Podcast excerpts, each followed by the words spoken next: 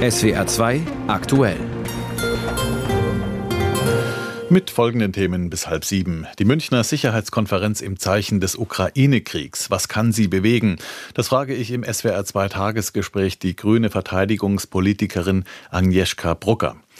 Der Angriff auf Polizisten in Trier schockiert bis in die Bundespolitik. Über die Problematik, die dahinter steht, gleich ein Gespräch mit einer Polizeiforscherin und die Verdi-Streiks legen den deutschen Luftverkehr lahm. Mehr dazu in unserer Wirtschaftssendung. Im Studio Gerhard Leitner einen schönen guten Abend. Selten war die Münchner Sicherheitskonferenz so im Mittelpunkt der Weltpolitik wie seit Beginn des russischen Überfalls auf die Ukraine. Mehr als angespannt war das Treffen bereits seit dem Angriff auf, auf ähm, von Kiew von 2014. Jetzt mitten im Ukraine-Krieg geht es in erster Linie um die Unterstützung des Landes. Bis Sonntag beraten sich Politiker und Experten aus 96 Ländern. Aus München der Bericht von Barbara Kostolnik. Es ist voll im Bayerischen Hof in München, viel Grau in Grau. Die große alte Dame der US-Republikaner Nancy Pelosi in Pink ist umringt von einer Menschentraube. Keine zwei Meter weiter unterhält sich der bayerische Ministerpräsident Markus Söder freundlich neckisch mit dem Kanzleramtsminister Wolfgang Schmidt. Man scherzt, auch wenn die Themen ernst sind. Und natürlich steht Putins Krieg im Mittelpunkt der Konferenz. Of course, this conference concentrates on Putins war against Ukraine. Sagt der neue Leiter der Münchner Sicherheitskonferenz Christoph Heusgen. Und Putins größte Sünde sei es, dass Gelder, die gegen den Klimawandel eingesetzt werden könnten, nun für Kriegsgerät verwendet werden müssten. Live zugeschaltet ist der ukrainische Präsident Zelensky. Der bedankt sich zunächst namentlich bei zwei Anwesenden. Und er dankt jedem, der dem ukrainischen David die Schleuder gebe, um den russischen Goliath zu besiegen. We can make it all of us together, just as David did. We can make sure that there is no alternative to our victory. Es gibt keine Alternative, sagt Zelensky, als Russland zu besiegen, keine Alternative zu einer ukrainischen EU- und NATO-Mitgliedschaft. Die Ukraine sei dazu entschlossen. Entschlossen betritt auch Bundeskanzler Olaf Scholz die Bühne in München. Er hat sieben Botschaften mitgebracht. Die wichtigste, Putins Revisionismus werde nicht siegen. Und an seine Kritiker in Deutschland gerichtet. Nicht unsere Waffenlieferungen sind es, die den Krieg verlängern. Das Gegenteil ist richtig. Je früher Präsident Putin einsieht, dass er sein imperialistisches Ziel nicht erreicht, desto größer ist die Chance auf ein baldiges Kriegsende, auf Rückzug russischer Eroberungstruppen. Dennoch ruft der deutsche Kanzler die Verbündeten zur Lieferung von Kampfpanzern an die Ukraine auf. Jeder, der das könne, solle das auch wirklich tun. Vom französischen Präsidenten Macron kommt dazu verbal Rückendeckung. Nous devons absolument intensifier notre soutien et notre effort pour aider wir müssen unbedingt unsere Anstrengungen intensivieren, um der Ukraine und ihrer Armee beim Widerstand und bei ihrer Gegenoffensive zu helfen. Die allein wird glaubwürdige Verhandlungen ermöglichen zu den Bedingungen, die die Ukraine stellt. Die Staatschefs machen sich Hoffnung auf dieser Sicherheitskonferenz bei den vielen bilateralen Treffen, den Gesprächen jenseits der Bühnen, zu denen diese Konferenz seit jeher eine wichtige Plattform bietet. Die einen, wie Olaf Scholz, etwas skeptischer.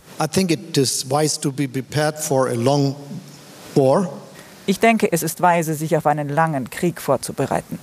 Und die anderen, wie der ukrainische Präsident, deutlich optimistischer. That the next year we would gather here in Munich for the security post-war dass im kommenden Jahr die Münchner Sicherheitskonferenz eine Nachkriegskonferenz sein wird. Mit einer befreiten Ukraine, einer befreiten Welt. Der Weg dahin allerdings erscheint noch weiter. Seit dem Angriff auf die Krim 2014 ist die Münchner Sicherheitskonferenz sehr angespannt, mehr denn je die aktuelle. Das war der Bericht von Barbara Kostolnik. Wir erinnern uns an die Sicherheitskonferenz vor einem Jahr. Damals hatte der ukrainische Präsident Zelensky eindringlich vor, einer, vor einem bevorstehenden Überfall Russlands gewarnt. Mittlerweile wissen wir es besser. Seit fast einem Jahr wird in der Ukraine geschossen und getötet. Die Vereinten Nationen sprechen von rund 10.000 Opfern. Über die Sicherheitskonferenz und die aktuelle Lage habe ich vor der Sendung im SWR-Tagesgespräch die grünen Verteidigungspolitikerin Agnieszka Brucker interviewt. Frau Brucker, hätte man Zelenskys Warnung damals mehr Beachtung schenken müssen? Ja, ich habe damals eine Sicherheitskonferenz erlebt, wo alle ein Stück weit natürlich auch menschlich nachvollziehbar gehofft haben, dass es dazu nicht kommt. Aber jetzt ist diese Konferenz ja auch wieder mit einer Rede von Herrn Zelensky eröffnet worden, die nochmal sehr eindrücklich gezeigt hat, dass all das, wovor er gewarnt hat, eingetreten ist und dass die Ukraine, so wie er es damals auch gesagt hat, sich dagegen verteidigen wird und dafür die Stärke hat. Und deshalb war das wirklich ein sehr bewegender Auftakt heute. Mittlerweile ist der Worst Case eingetreten. Was kann denn die aktuelle Sicherheitskonferenz Ihrer Meinung nach aktuell bewegen?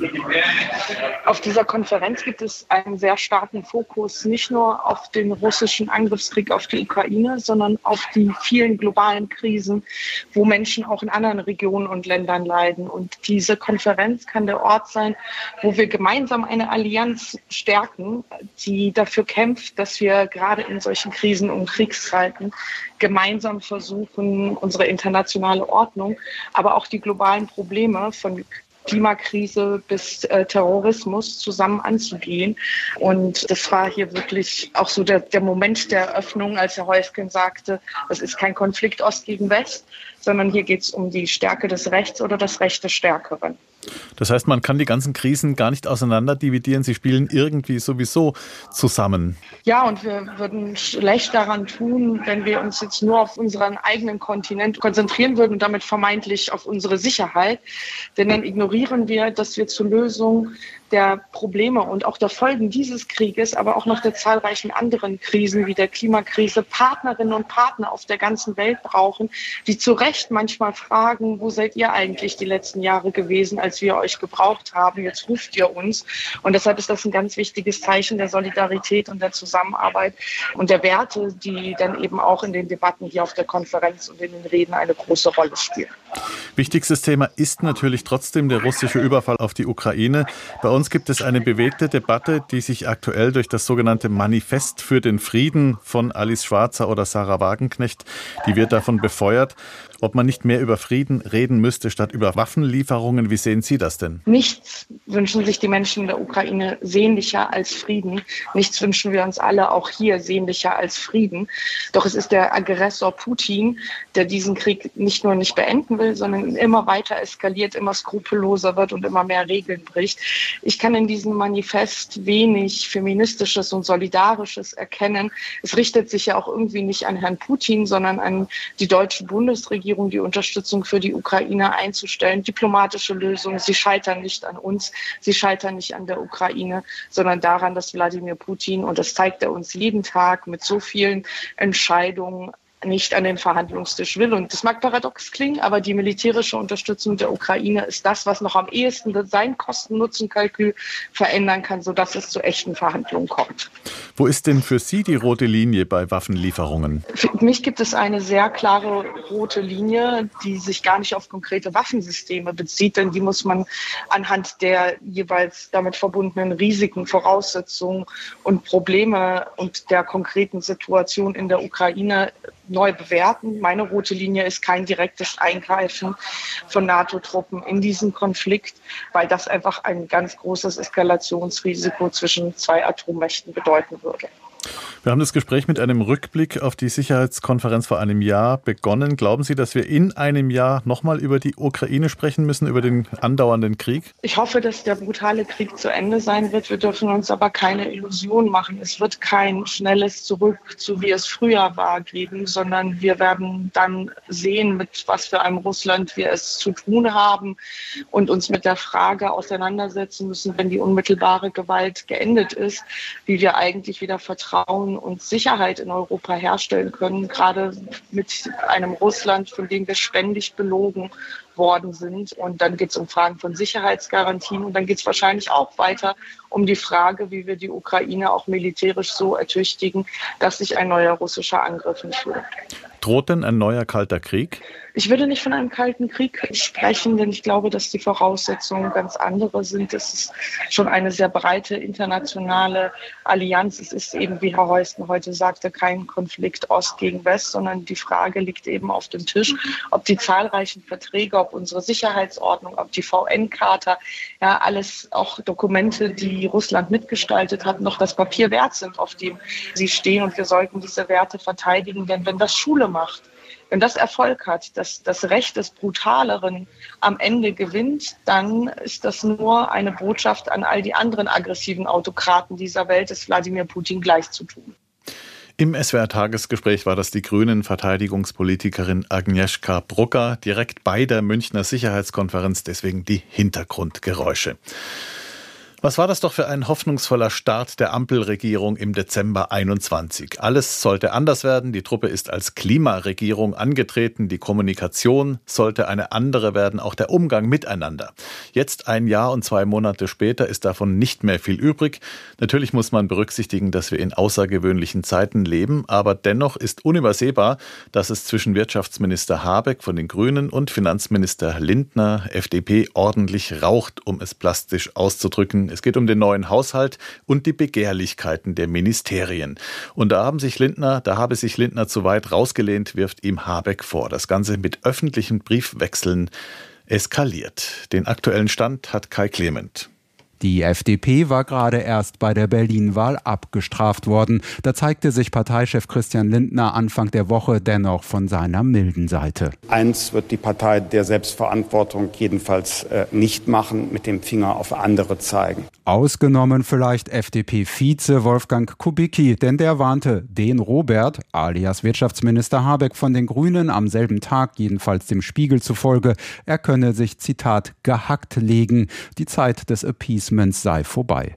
Das haben die Grünen jetzt auch schriftlich in einem öffentlich gewordenen Briefwechsel von Habeck und Lindner. Angesichts der Tatsache, dass so viele E-Mails geschickt werden, ist doch schön, wenn auch mal Briefe geschrieben werden. Wolfgang Büchner, stellvertretender Regierungssprecher, versucht das Thema erstmal wegzulächeln. Doch der Tonfall der Briefe ist nicht zum Schmunzeln. Erst schrieb Robert Habeck, stellvertretend für alle grün geführten Ministerien, an Finanzminister Lindner und erinnerte an wichtige politische Vorhaben, ausgerechnet kurz nach dem Wahldebakel der Liberalen. Da die Schuldenbremse nicht zur Debatte stehe, müsse man dafür Subventionen abbauen und Einnahmen verbessern. Eine Steilvorlage für Christian Lindner, der, wenn es um sein politisches Glaubensbekenntnis geht, auch schon Auftritte als Weihnachtsengel hatte. Fürchtet euch nicht, mit dieser Koalition und diesem Bundesfinanzminister wird es keine Steuererhöhungen geben. So schrieb Lindner suffisant bis belehrend zurück, er sei erleichtert, dass die Grünen das Grundgesetz nicht in Frage stellten, sprich die dort verankerte Schuldenbremse. Und so ging es weiter. Zu den Einnahmeverbesserungen etwa heißt es wörtlich, diese Anregung möchte ich nicht aufgreifen. Nachdem Habeck seinen Brief überaus distanziert mit sehr geehrter Herr Kollege begonnen hatte, endet Lindner sein Schreiben nun auch mit Ich grüße Sie freundlich als Ihr Kollege.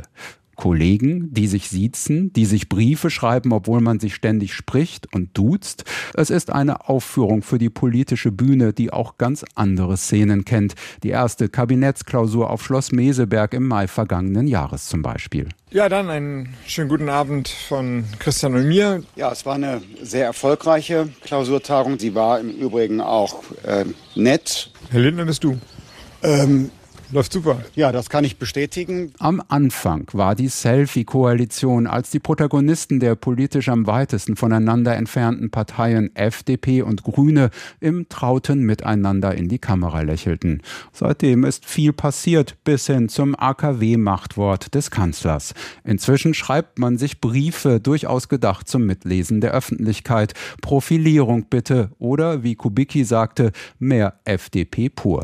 11,5 Prozent hatten die Liberalen bei der Bundestagswahl erzielt. Im aktuellen ARD-Deutschland-Trend hat sich die Partei auf jetzt 6 Prozent fast halbiert.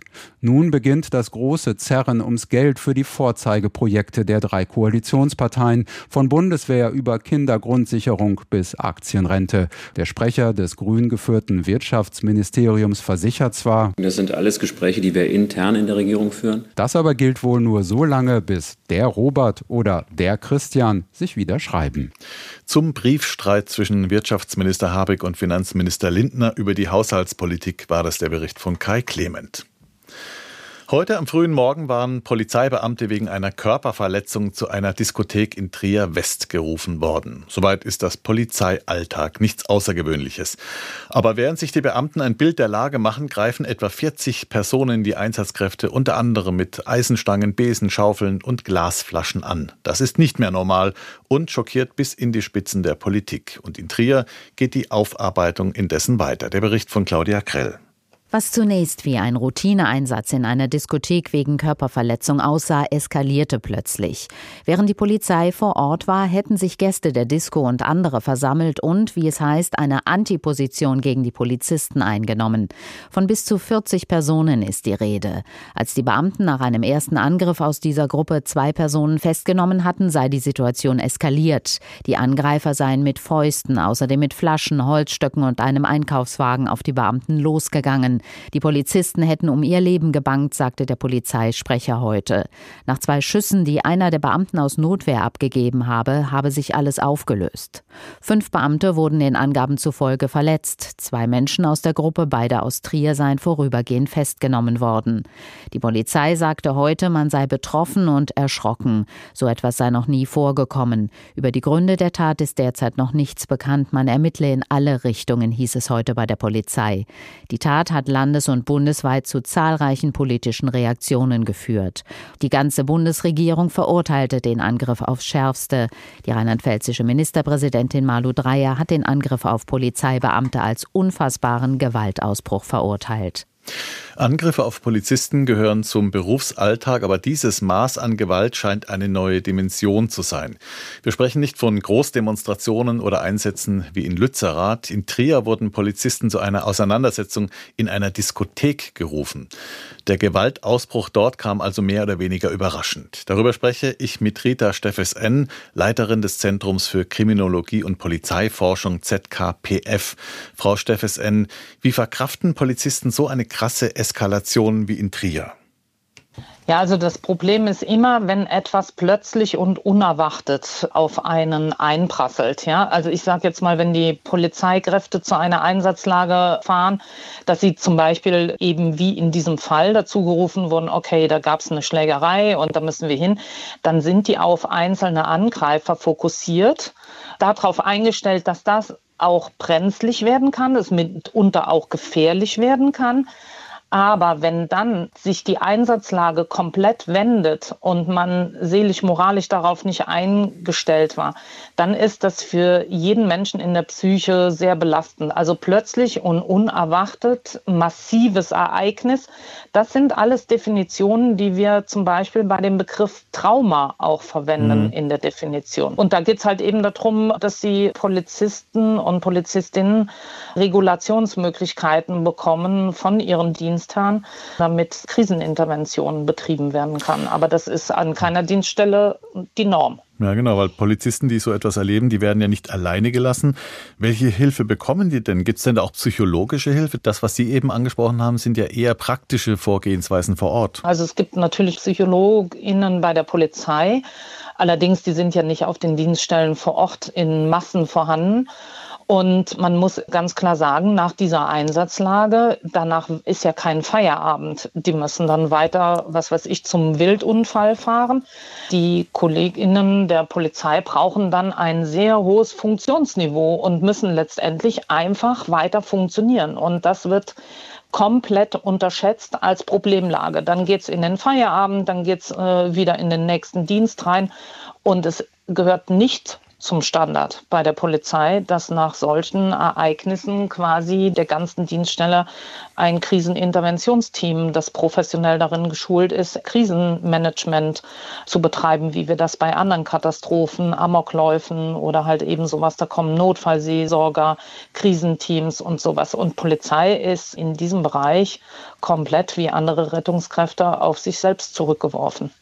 Gibt es denn mehr solcher Angriffe oder täuscht die Wahrnehmung? Also die Befundlage ist nicht so ganz eindeutig. Wir haben auf der einen Seite Studien der Polizei, die belegen, dass Gewalt gegen Polizeikräfte steigt. Schaut man sich diese Studien an, beinhalten die aber halt eben auch Themen wie Beleidigungen oder sowas, Respektlosigkeiten. Das muss man ja doch nochmal differenzieren von der physischen Gewaltanwendung, also der körperlichen Gewaltanwendung Und dort haben wir immer wieder Phasen in der Gesellschaft, wo Polizei verstärkt oder weniger stark angegriffen wird. Im Moment scheinen wir wieder auf einem Ast zu sein, dass die körperliche Gewalt auch gegen die Polizei stärker vorhanden ist. Allerdings muss man auch dazu sagen, es ist ein großes Problem. Wir haben ganze Gesellschaftsteile einfach für sich selbst überlassen oder als jugendtypisch Dinge abgetan. Und das sind jetzt Subkulturen, die doch zuschlagen. Das können Sie jetzt nicht mal eben als ein insgesamt gesellschaftliche Thematik machen, sondern halt eben hier hat eine Subkultur zugeschlagen. Und was meinen und das Sie sind konkret? sehr gewaltaffine Leute. Was, was meinen Sie konkret mit Subkultur? Also zum Beispiel bestimmte Stadtteile einer jeden Stadt sind dafür bekannt, dass es dort zum Beispiel verstärkte Armutslagen gibt, ja, Mhm. dass wir dort mehr soziale Probleme haben und was wir in den letzten Jahren und auch Jahrzehnten tatsächlich inzwischen beobachten können, ist, dass wir dort Subkulturen haben. Was ein deutliches Beispiel dafür ist, was wohl jeder kennt, sind diese Clans, ja, aber das haben wir auch ohne Migrationshintergrund, ja. Also wenn Sie einen Teil der Gesellschaft abhängen, dann entwickelt sich auch dort, wo Armutslagen sind und soziale Benachteiligung ist, sehr wohl ein Wunsch nach auch gesehen zu werden, auch äh, Teilhabe zu haben. Dann bildet sich dort eine Subkultur, die sich letztendlich von den Normen der Gesamtgesellschaft abwendet und zur gleichen Zeit aber zum Beispiel auf Statussymbole weiterhin steht dicke Autos, Designerkleidung, teurer Schmuck und so weiter und so fort. Und wie kommt man aber daran? Nicht auf legalem Wege, weil Mhm. mir diese Chancen verwehrt sind. Und dann, wenn ich Teil dieser Gesellschaft bleiben will, dann hole ich mir das halt auf illegalem Wege, zum Beispiel mit Drogengeschäften. Und diese Subkulturen haben eine hohe Gewaltaffinität und alles andere als eine Kooperationsbereitschaft mit dem Staat. Zum Gewaltausbruch gegen Polizeibeamte bei einem Einsatz in Trier war das Rita Steffes N., Leiterin des Zentrums für Kriminologie und Polizeiforschung ZKPF. Das Gespräch, das haben wir vor der Sendung aufgezeichnet. Der Landtag von Baden-Württemberg hat ein Problem, gewissermaßen ein Gewichtsproblem. Er ist aufgebläht. 120 Abgeordnete sind vorgesehen, aktuell sitzen aber 154 Volksvertreter im Landesparlament. Zu viele. Mit dem Ergebnis, dass Entscheidungsprozesse länger dauern, die Bürokratie drumherum bläht sich ebenfalls auf und kostet den Steuerzahler mehr Geld, findet die FDP. Deshalb hat sie ein Gesetz zur Reform des Wahlrechts eingebracht und dazu auch Experten angehört und die teilen die Meinung der Liberalen. Phyllis Kückrikol berichtet. Die Zeiten haben sich geändert. Die gesellschaftliche Vielfalt zeigt sich auch auf den Wahlzetteln. Die klappen unter Umständen bis zum Boden aus. Mehr Parteien schaffen es in den Landtag. Und die Kandidatinnen und Kandidaten gewinnen heute nicht mehr mit 50 Prozent oder mehr Stimmen ihren Wahlkreis, sondern eher mit 30 Prozent. Dadurch entstehen mehr Überhang- und Ausgleichsmandate. Bei 70 Wahlkreisen kommt da ganz schön viel zusammen, kritisiert Joachim Bienke, Politikwissenschaftler an der Zeppelin-Universität Friedrichshafen. Wenn ich statt 50 Prozent als Partei nur noch 30 Prozent habe, haben wir also zwei Möglichkeiten. Entweder wir sagen, dann kriegt die Partei halt, weil sie 30 Prozent gewonnen hat, entsprechend weniger Mandate. Oder wir sagen, wir blähen den Landtag entsprechend auf, damit sie mit den 30 Prozent immer noch genauso viele Mandate bekommen wie mit den 50 Prozent. Der Politikwissenschaftler unterstützt den FDP-Vorschlag, die Wahlkreise von 70 auf 38 zu reduzieren. Das entspräche dem Wahlkreiszuschnitt bei den Bundestagswahlen. Damit vergrößert sich aber der Wahlkreis, den ein Abgeordneter betreuen muss, entgegnen SPD, Grüne und CDU. Arnulf Freiherr von Alp ist für die CDU im Landkreis Hohenlohe im Landtag. Ich halte die Diskussion für ausgesprochen theoretisch. Ich betreue 15 Gemeinden und ich wüsste nicht, wie ich das fertigbringen sollte, den Gemeinden zukünftig zu sagen, wenn der Wahlkreis doppelt so groß war, tut mir leid, ich kann nur alle drei Jahre zur Feuerwehr kommen oder nur alle vier Jahre in einen Kindergarten oder in eine Schule. Ich bin Tag und Nacht unterwegs. Wie soll das funktionieren? Die Antwort des Sozialwissenschaftlers Edgar Wunder vom Verein Mehr Demokratie, Bürgernähe habe nichts mit der Größe des Wahlkreises und der Präsenz vor Ort zu tun. Bürgernähe entsteht durch ganz andere Faktoren, dass Bürger selber mitreden, mitentscheiden auch können, also zum Beispiel bei einer Volksabstimmung. Also insofern ist dieses Repräsentationsprinzip in gewissem Sinne eine Fiktion. Prognosen für die kommenden Landtagswahlen stellen weiteren Zuwachs in Aussicht. 200, sogar 210 Abgeordnete könnten 2026 in den Landtag einziehen. Der Stuttgarter Landtag ist so groß. Statt 120 Abgeordnete sitzen dort bereits 154. Deswegen will die FDP eine Wahlrechtsreform. Aus Stuttgart war das der Bericht von Phyllis Krückrikoll aus unserer Redaktion Landespolitik. SWR 2 aktuell am Freitagabend. Mein Name Gerhard Leitner.